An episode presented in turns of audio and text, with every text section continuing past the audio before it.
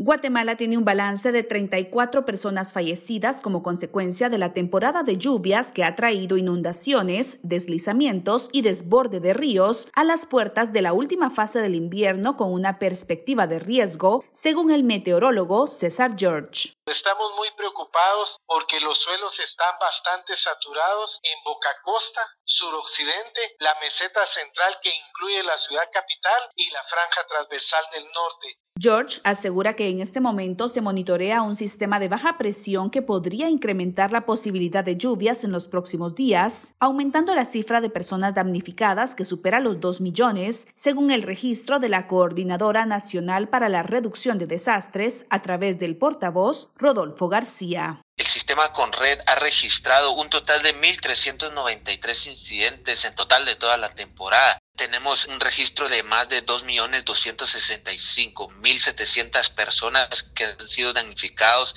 aunque no hay órdenes de evacuación a nivel nacional, se mantiene la alerta para la última fase del invierno, principalmente en los municipios vulnerables, agregó García. Se tienen ya establecidos 74 municipios priorizados en todo el territorio nacional que serán afectados en el último trimestre de las lluvias. Principalmente se esperan mayores acumulados de lluvia para el mes de septiembre. No se descarta que alguna formación ciclónica nos pueda impactar de forma directa, así que se mantiene el monitoreo constante sobre todo porque el meteorólogo George recuerda que a nivel nacional existe peligro. Tenemos que recordar que Guatemala no necesariamente tiene que tener amenaza de ningún sistema tropical, solo las lluvias locales por un sistema de baja presión pueden favorecer con lluvias importantes para el país. Seis albergues permanecen activos y en ellos se resguardan actualmente 226 personas quienes han perdido sus viviendas o están en áreas de alto riesgo. Eugenia Sagastume, Voz de América, Guatemala.